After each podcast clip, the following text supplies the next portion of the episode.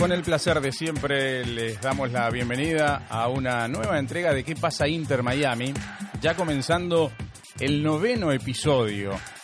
Y sin lugar a dudas, este es un episodio muy especial, porque está en el cierre de la primera semana de trabajo del club, con el plantel ya en Miami trabajando, con el cuerpo técnico ya presentado, es decir, sin dudas, desde la última semana de nuestro encuentro a hoy, han pasado muchas cosas y por lo tanto esta ha sido, yo creo que la semana más importante de la historia del Inter Miami, después de lo que fue, claro está, el anuncio de la llegada al mundo de la MLS. Y me quiero detener en el primer fin de semana, en un fin de semana que fue distinto absolutamente para todos, porque los jugadores se reunieron, se conocieron, pudieron llegar hasta las instalaciones del Lojar Stadium, quedaron impactados todos con lo que vieron.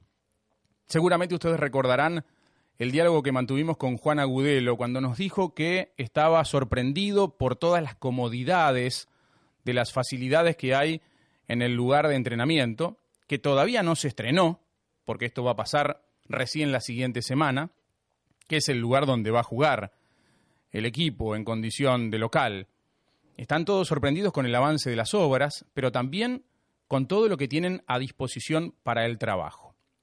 Hicieron un tour, se sacaron fotos, las publicaron en sus redes sociales. Fue un momento de felicidad absolutamente para todos ellos. Pero también hubo otro momento muy significativo, porque en un restaurante de Coral Gables se reunieron todos los integrantes del plantel para conocer por primera vez al cuerpo técnico. Y allí Diego Alonso plasmó su filosofía. Ustedes saben que el entrenador uruguayo tiene eh, una muy buena comunicación, lo vamos a escuchar en un ratito durante su presentación. Tiene una claridad conceptual muy importante, pero sabe transmitir sus ideas. Y además es un técnico con vocación ganadora. Y en una charla que mantuve con él, el día de la presentación en sociedad, le pregunté concretamente qué era lo primero que le había dicho a los jugadores. Y la respuesta fue contundente. Me dijo, le dije que me encanta ganar, pero sobre todo que odio perder. Y este es un mensaje muy claro, por supuesto, buscando ya marcar la cancha, definir qué tipo de entrenador es.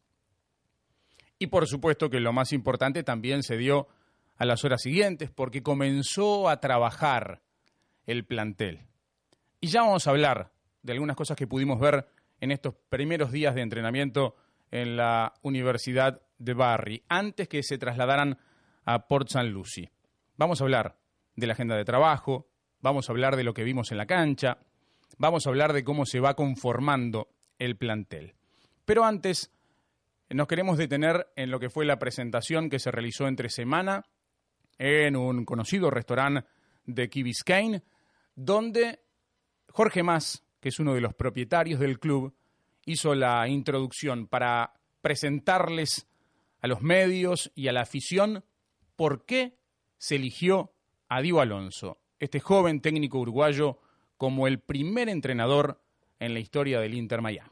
Hoy es un día histórico para nuestro club, para Inter Miami en nombre mío propio, de mi hermano José, de mi familia y también en nombre de los otros dueños del equipo, específicamente David Beckham, Marcelo Claure y Masayoshi Song.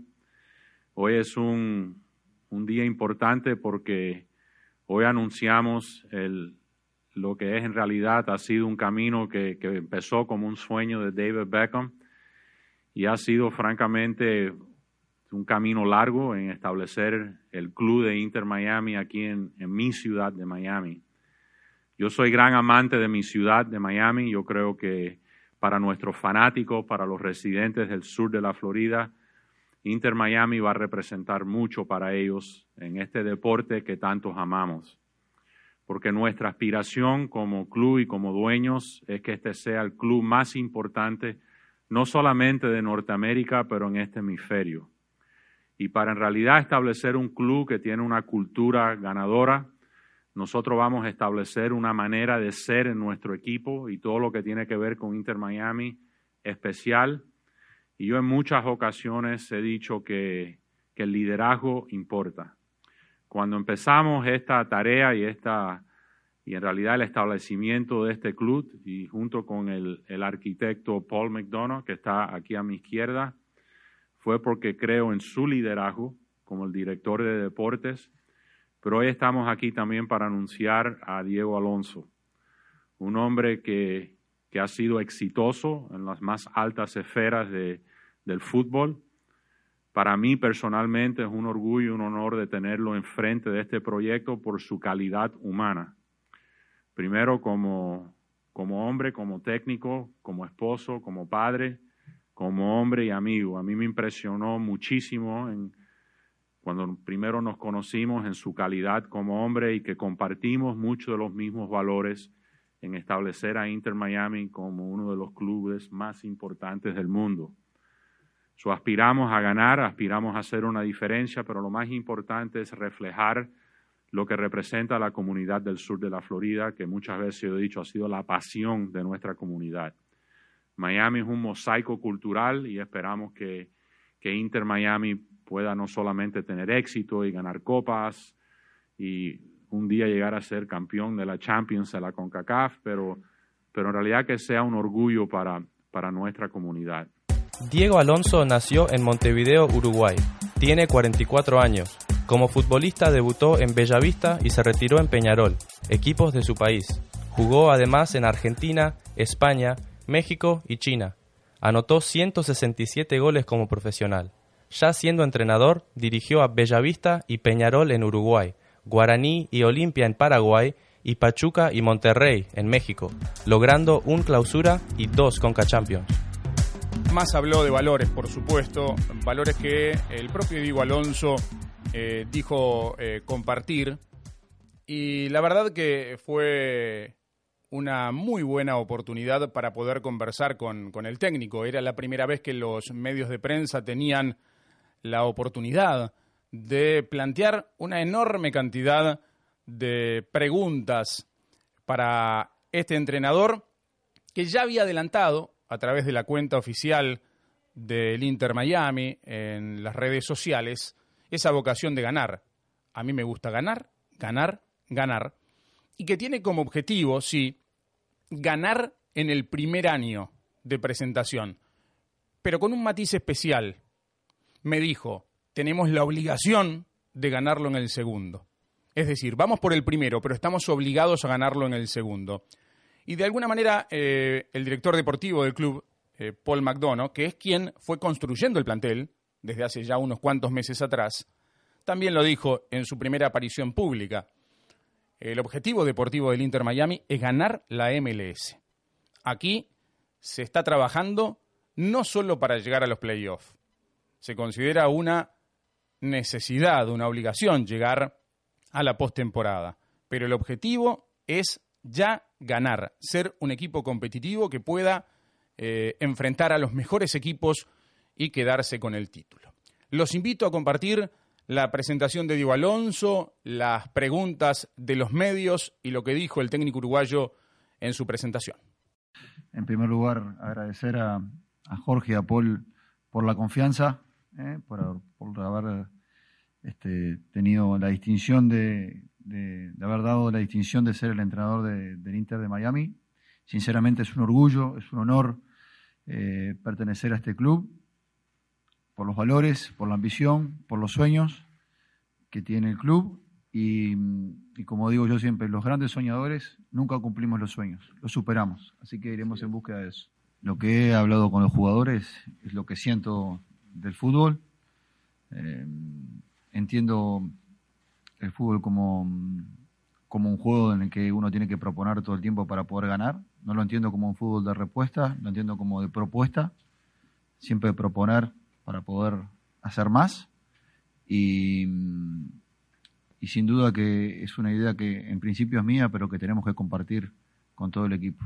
Eh, no es una imposición, es, es el convencer a todos los jugadores de que tenemos que jugar a lo mismo, de que tenemos que ser un equipo cuando ataca y un equipo cuando defiende para poder ser mucho más fuertes. Al principio tenía curiosidad de poderlos conocer eh, y y al conocerlos me quedó mucho más claro este, de lo que se trataba, de un proyecto con ambición, con valores, con gente muy trabajadora y honesta y, con muchas ganas de, soñar en grande, al igual que yo. Así que sin duda que compartimos los mismos sueños y los mismos objetivos y realmente estoy feliz de, de poder compartirlos con ellos. Conozco prácticamente todo, lo único que me queda conocer es cómo jugar la MLS, es lo único. Después he tenido la posibilidad de, jugar con CACAF, con varios equipos, de jugar amistosos con varios equipos de MLS y, la experiencia de, de, los fanáticos, la experiencia de los estadios siempre ha sido maravillosa. Estoy deseoso de poder eh, empezar a competir en MLS y disfrutar de la competición. Nosotros hemos trabajado, eh, sobre todo Paul, Jorge, todo lo que es eh, los directivos del club han trabajado muy fuerte y los propietarios del club han trabajado muy fuerte por tener un, gran plantel, de tener muy buenos futbolistas y estamos convencidos que lo vamos a tener. Eh, el decir quién puede ser o quién no, o si van a ser figuras o no, creo que tiene que quedar en el ámbito privado hasta que podamos hacerlo público, hasta que puedan estar, sean jugadores concretos del club. Así que prefiero mantenerme, mantener en la tranquilidad, decirles sí a los aficionados de que estamos convencidos de que vamos a tener un gran equipo, de que vamos a tener un equipo muy competitivo y que, y que vamos a soñar juntos y a viajar juntos en búsqueda de del título. Quiero preguntarte sobre esos cinco o seis jugadores que mencionó Jorge. Eh, está claro que no puedes decir los nombres, lo acabas de mencionar. Pero eh, me gustaría saber si estos son jugadores que van a tener un impacto directo o son jugadores que van a ser eh, a futuro, promesas, jugadores jóvenes que van a desarrollarse después. ¿Son estos cinco o seis jugadores de impacto inmediatamente en este equipo? Todos los jugadores que tenemos son de impacto. Para mí todos los jugadores son importantes. Yo tengo un lema que para mí, justo está mi familia aquí, están mis hijos Seguro hay mejores hijos que los míos, seguros, pero no hay nadie que los quiera más que yo. Y los jugadores son para mí lo mismo. Puede haber quizás alguno que pueda, uno que me gusta más, que menos, pero los míos son los mejores. Así que todos los jugadores que voy a tener yo en mi cargo son todos de impacto. Tú eres uruguayo, eres de la escuela Charrúa. Entre tus intenciones, entre tus motivaciones, es cuando ese equipo salga a la cancha que se agarra Charrúa, se vea por alguna parte. Yo creo que los equipos o los entrenadores tenemos que, tenemos que expresar lo que sentimos y los equipos tienen que tratar de expresar lo que, lo que siente el entrenador. Yo creo que las imitaciones no son buenas.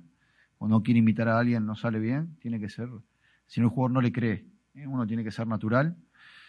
Eh, yo creo que lo que usted dice de la garra charrúa o de las características o de las raíces, sin duda que cuentan, pero yo creo que tiene que ver más con el espíritu, con el liderazgo, con las ganas de ganar, con sentirse de que eh, a nosotros nos han, criado desde muy pequeñito, desde que no hay nada imposible en mi país. Nosotros vivimos al lado de dos gigantes que son Argentina y Brasil. Y, a mí me han enseñado desde chico que nosotros podíamos ganar igual.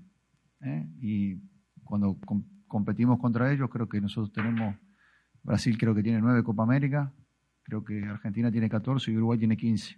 ¿eh? Eso porque competimos. Desde chicos, más allá de que de ser menos, cuando competimos somos más. ¿Qué expectativa tienes respecto a la fanaticada del sur de Florida? ¿Cómo responderían a este nuevo proyecto del fútbol de la MLS?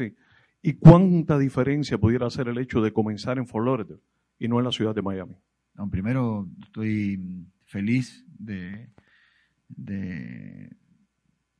tener la afición que tenemos. Ya el cariño de la gente es increíble a través de redes sociales o cuando nos no, no, nos podemos cruzar en la calle, realmente ha sido maravilloso, tenemos una expectativa enorme, queremos sin duda jugar eh, de local para poder sentir el apoyo de nuestra gente, estamos muy, voy a repetir, ansiosos y, y bueno, y con respecto al, a dónde jugaremos, para nosotros, en definitiva, eh, los primeros años tendremos que jugar en el estadio de Fort Lauderdale y nos sentiremos contentos y felices de disfrutar de eso y el día que nos toque cambiar, cambiaremos, pero lo más importante para nosotros y, nuestra casa la hace la gente ¿eh? y nuestro público nos va a sentir este, sin duda jugando de local y, reconfortados y arropados por ellos.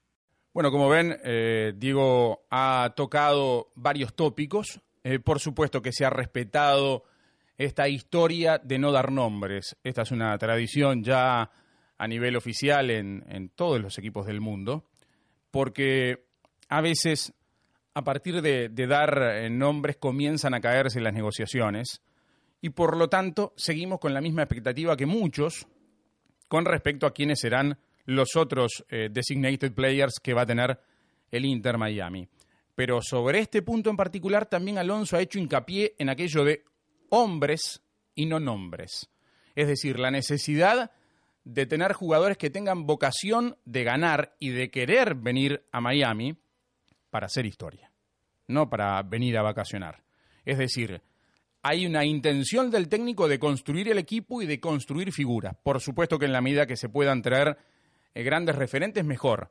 Pero de nada le serviría a Diego Alonso que venga una figura de renombre si no viene con la intención de hacer historia y lo que quiere es venir a retirarse en un equipo de moda. Porque sin lugar a dudas, y esto no nos consta, muchos son los jugadores que están interesados en venir. Le están llegando ofrecimientos al director deportivo, le están llegando ofertas al propio cuerpo técnico de jugadores que quieren venir. O sea, se necesita voluntad, pero también se necesita, bueno, eh, detectar que son jugadores que pueden darle algo en función de lo que el equipo necesita. McDonough llegó a decir que estaban hablando de dos defensas, de dos volantes y dos delanteros. El puesto de arquero parece estar ya bastante completo. La primera semana de trabajos se llevó a cabo en la Universidad de Barry con 26 jugadores, 22 jugadores de campo y 4 arqueros. Muchos de ellos, muchos de los jugadores que están integrando el plantel ahora, son de la academia y probablemente no queden formando parte del plantel principal. O sea que vamos a tener novedades en las próximas horas, en los próximos días, en torno a la llegada de eh, futbolistas. Pero siguiendo lo que se hizo, por ejemplo, el primer día de trabajo, y plasmando lo que dijo el propio Diego Alonso de esa vocación ofensiva, el primer trabajo táctico que realizó el equipo fue un trabajo ofensivo. Diego Alonso paró con esas barreras metálicas que identifican a los jugadores, una suerte de equipo rival con un esquema de 4-4-2 y a partir de ahí sus jugadores atacar a ese equipo que por supuesto estaba estático en la cancha, pero que tenía como objetivo generar la automatización de ciertos movimientos ofensivos. Ahí Alonso también marca la cancha. Mi equipo va a ser un equipo de propuesta y no de respuesta. Eso es lo que vamos a ver en la cancha. Un equipo que va a tener la vocación de atacar al arco rival permanentemente. Y con una situación en particular que me gustaría destacar. La conformación de la saga, que siempre es importante, porque por más que un equipo tenga vocación ofensiva, los equipos se hacen desde atrás hacia adelante. Parece claro que Robles va a ser el portero titular y aparece la figura de Román Torres y la de Nicolás Figal como referentes de la defensa. Román Torres panameño, con experiencia, y Nicolás Figal, que si bien todavía no está anunciado como ficha del club, ha completado los primeros entrenamientos. Un jugador muy interesante que viene de Independiente de Argentina, y a propósito de Argentina, vamos a meternos de lleno en el gen argentino porque aquí hay, en este plantel, una fuerte presencia de argentinos. Comenzando con lo de Figal, que uno estima va a ser jugador del club, y terminando con el ataque, con Carranza y Pellegrini. Ustedes recordarán que fueron dos de las tres primeras fichas anunciadas por el club. Y en el caso de Matías Pellegrini es uno de los designated players del club.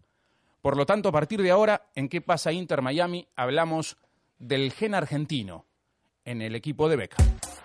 Matías Pellegrini nació en Argentina el 11 de marzo del 2000.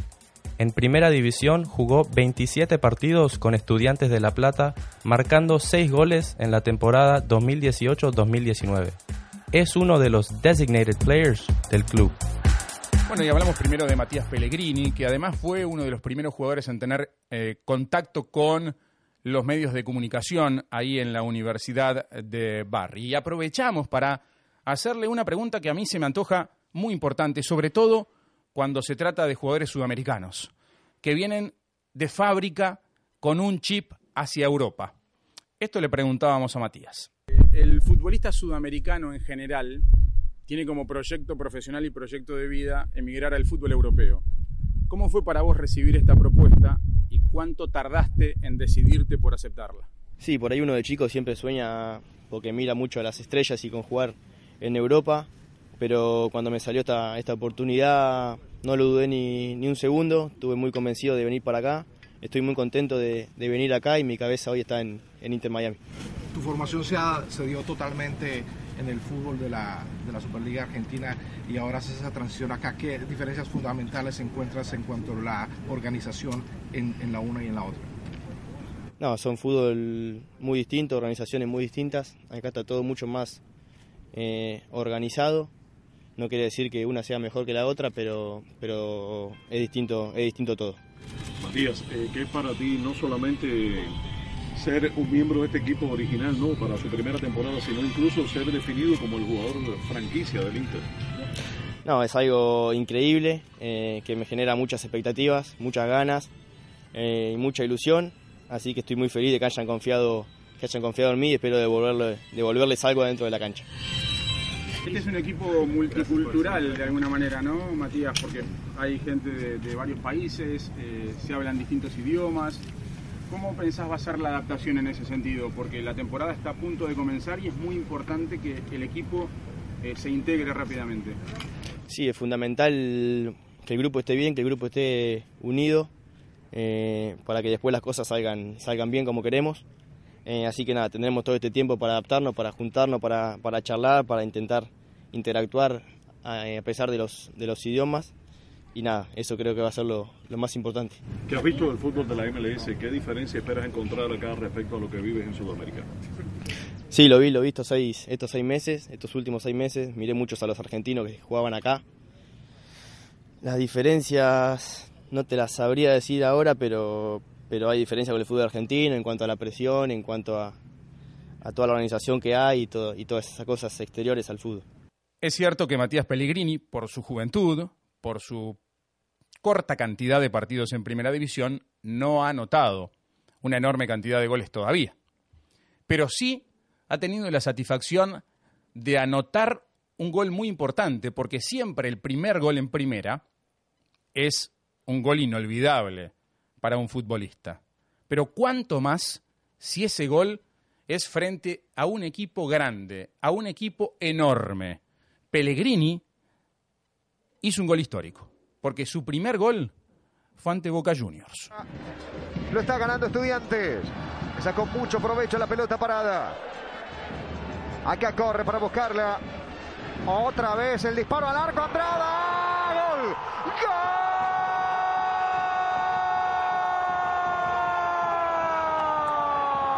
¡Gol! El pibe Pellegrini.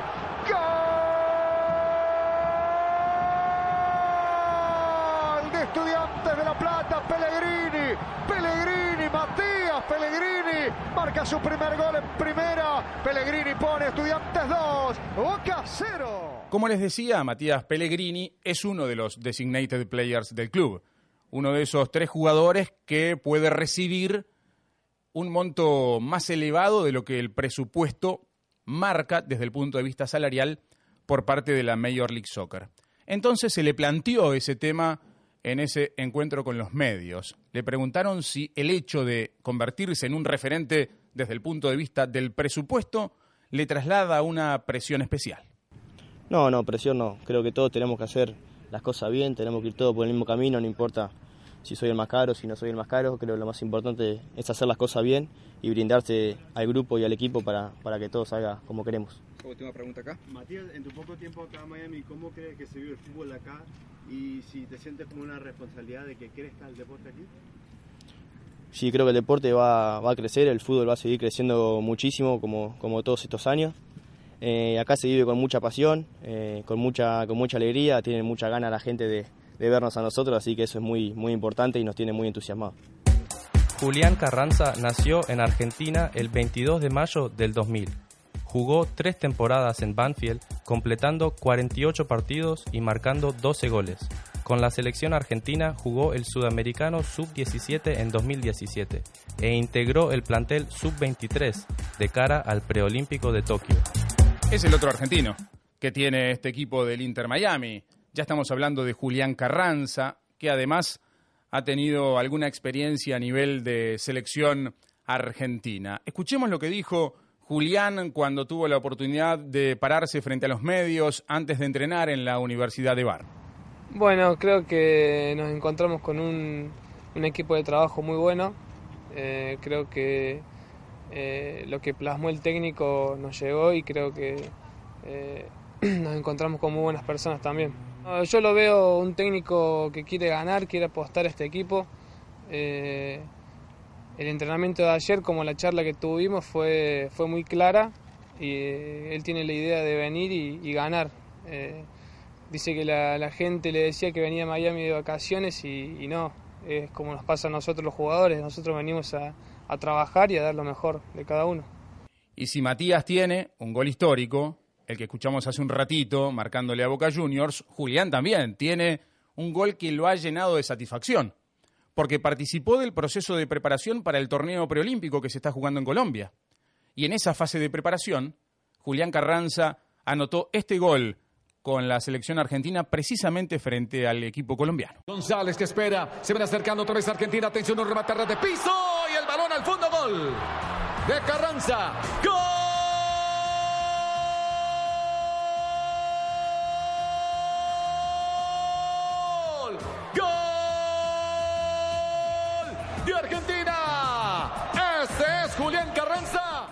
Ya hablamos más temprano del impacto que ha tenido la construcción del Lojar Stadium y las facilidades de entrenamiento para los jugadores. Recordamos lo que dijo Juan Agudelo semanas atrás en Inter Miami. Lo ratificó el propio Diego Alonso, que comparando con lo que vio, por ejemplo, en el fútbol europeo años atrás, es cierto, y con lo que vio recientemente en el fútbol mexicano, entrenó al Pachuca y al Monterrey, dijo que estas instalaciones las superan. O sea que estamos hablando de lugares realmente bien completos. Y otro que se sorprendió fue el propio Julián Carranza. Bueno, sí, fuimos el domingo a, visitarlas. Eh, yo quedé impresionado, había visto fotos, pero no, no, personalmente. Y fue una cosa de locos, unas instalaciones eh, de primer nivel. Eh, la verdad no fui el único que, quedó impresionado. la mayoría de los jugadores quedamos, quedamos así por, eh, no sé, yo no me esperaba que fuera tanto. Contacto con Eduardo Vizcayar. Eduardo, es un placer recibirte una vez más aquí en ¿Qué pasa Inter Miami? Y el tema de hoy es un tema que por supuesto te convoca de manera muy especial porque estamos hablando del gen argentino, de cuánto incide este ingrediente del futbolista argentino en la construcción del equipo de Diego Alonso. Así que quiero saber tu opinión a propósito de lo que es la posible llegada de Nicolás Figal y lo que ya sabemos, la aparición desde el arranque de Julián Carranza y de Matías Pellegrini. Un placer saludarte, Eduardo. ¿Cómo te va?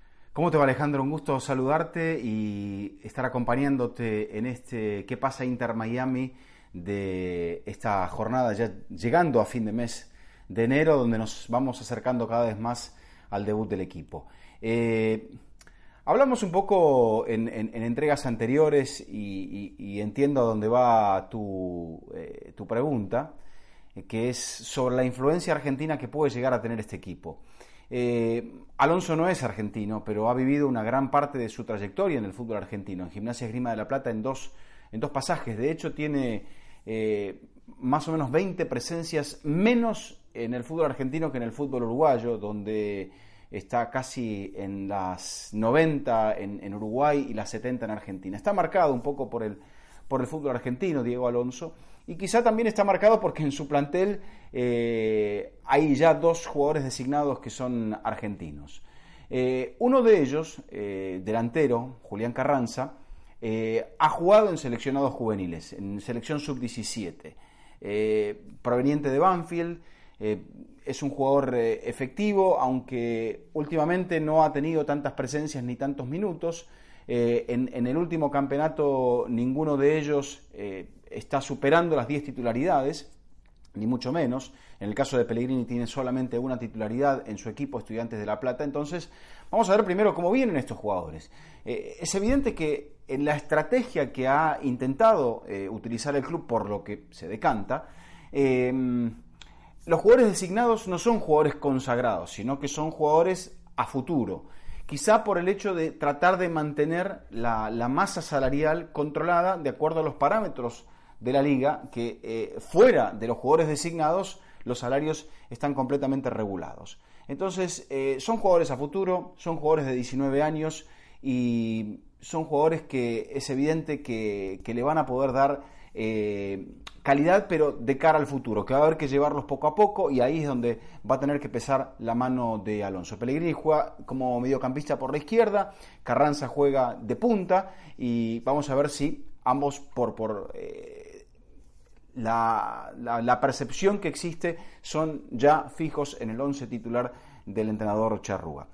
Eh, se habla también de una posible llegada más. Nicolás Figal, Jorge Nicolás Figal, zaguero central de Independiente, es lo que se está comentando por allí. Eh, es un jugador ya, sí, este mucho más consolidado, tiene 25 años, ha ganado títulos con Independiente, eh, a nivel continental incluso. Entonces, es un jugador que quizá le podría llegar a dar cierta solidez al centro de la defensa. Ya lo tenemos allí a Román Torres, entonces parece como que esa influencia argentina podría estar marcada por el pasado del entrenador y también por estos jugadores que eh, ya de por sí hay dos que han hecho bastante ruido al llegar y hay otro que vamos a ver si se concreta su llegada. Eduardo, lo de los argentinos en la MLS no es nuevo, es decir, este camino que está recorriendo el Inter Miami de alguna manera ya lo han recorrido otros equipos. Entonces me parece que es bueno poder recordarle a la gente, bueno, por dónde ha pasado el aporte de otros jugadores argentinos en otros equipos de la liga. Apelo a tu memoria. Bueno, con respecto a, lo que ha sido la influencia de, los argentinos en la liga, es evidente que primero los sudamericanos han dejado una, gran marca. Yo recuerdo al principio de la liga que el gran equipo del DC United de, los bolivianos, de, Jaime Moreno, del Diablo Marco Antonio Echeverri, después la llegada del pibe Valderrama, eh, que ya era un jugador curtido, pero que, es evidente que le dio mucha calidad. Eh, es MVP en una temporada el pibe, dentro de todos los, logros que, ha conseguido Carlos Valderrama. Eh, pero también los jugadores argentinos cuentan con tres jugadores más valiosos. No voy a pretender hacer ninguna trivia. Por allá, por el 2006, eh, está Cristian Gómez, Gomito. Después aparece un par de años después eh, Guillermo Barros Esqueloto. Y, más tarde, ya recientemente, eh, que lo consigue con el equipo de Portland. el paso de los jugadores argentinos, no solamente en la cancha ha sido importante, yo creo que el que, si me hicieras una pregunta del que más eh, se ha quedado en, el corazón del hincha eh, de la MLS o del seguidor de la MLS y probablemente sea, sea Guillermo, ¿no? porque es, un jugador eh, que, llegó también con una cierta edad, viniendo de Boca Juniors, habiendo ganado todo lo que había ganado con el Club Atlético Boca Juniors, sin embargo, eh, y recuerdo muy bien su llegada, eh, llegó muy comprometido con el proyecto y vio años aquí eh, muy importantes. Entonces, yo creo que, ese paso de Guillermo probablemente lo convierta, y ahora que es entrenador, lo convierta en el futbolista más, más recordado argentino que ha pasado por estas latitudes. Pero también está el paso del Tata Martino como entrenador campeón, en fin, yo creo que la liga se ha nutrido históricamente de jugadores sudamericanos, y, le han hecho muy bien a esta liga. Y, creo que también hay veces como que eh, uno dice, si hay un equipo que pueda llegar a tener eh, una identidad bien marcada, con, y justamente viniendo del estado más al sur, o al menos en esta zona del este, que es Florida, eh, me parece que podría llegar a ser este proyecto del Inter. Entonces, vamos a ver si, si aparece ese toque de Sudamérica y qué también les va. Así que nos despedimos para la próxima, esperamos tener más novedades desde el ámbito del fútbol, quizás alguna entrevista con alguno de los, eh, o el entrenador, en fin. Vamos a ver si la semana que viene aparecemos, Alejandro, con alguna novedad. Te mando un abrazo. Gracias Eduardo, nos vamos a estar eh, reencontrando la próxima semana, ya cuando el equipo esté regresando de Port St. Lucie, porque la segunda etapa de entrenamiento se va a realizar en esta ciudad que está eh, bastante al norte de Miami. Atención que el 7 de febrero va a haber un entrenamiento de fútbol, es el primero, a puertas cerradas, totalmente cerradas, frente a Charleston Battery, y el 12 de febrero va a haber un amistoso ante el New York City, ya estos dos cuando el equipo esté instalado nuevamente en Fort Lauderdale. Y les recuerdo a los aficionados que el 15 de febrero se va a realizar el primer partido abierto al público ante el Philadelphia Union en San Petersburgo. Y el 22 de febrero, una semana después, también abierto frente a Tampa Bay, ya en lo que va a ser la etapa final de preparación del equipo, camino al debut del primero de marzo frente a Los Ángeles FC en la ciudad de Los Ángeles. Así que bueno, se están dando eh, los pasos necesarios para que el equipo llegue al debut histórico en la MLS de la mejor forma posible. Y antes de despedirnos, eh, quiero compartir con ustedes eh, una consulta que tenemos en nuestras redes sociales. En la cuenta oficial de qué pasa Inter Miami, tenemos una encuesta a propósito de lo que va a ser la camiseta, el jersey del equipo. Queremos saber cómo te gustaría que sea la camiseta de local del Inter Miami. ¿De qué color la preferís? Si blanca, si rosada o negra. Tendremos que esperar hasta el 25 de febrero porque habrá un evento especial por la conmemoración de los 25 años de la Major League Soccer en Nueva York, donde se va a dar a conocer la indumentaria oficial del club para esta temporada. Así que podés participar en el Twitter de qué pasa Inter Miami y la próxima semana estaremos compartiendo tus respuestas. Como siempre, gracias por su compañía y nos vamos a estar reencontrando en una semana para actualizar todo lo que pasa Inter Miami.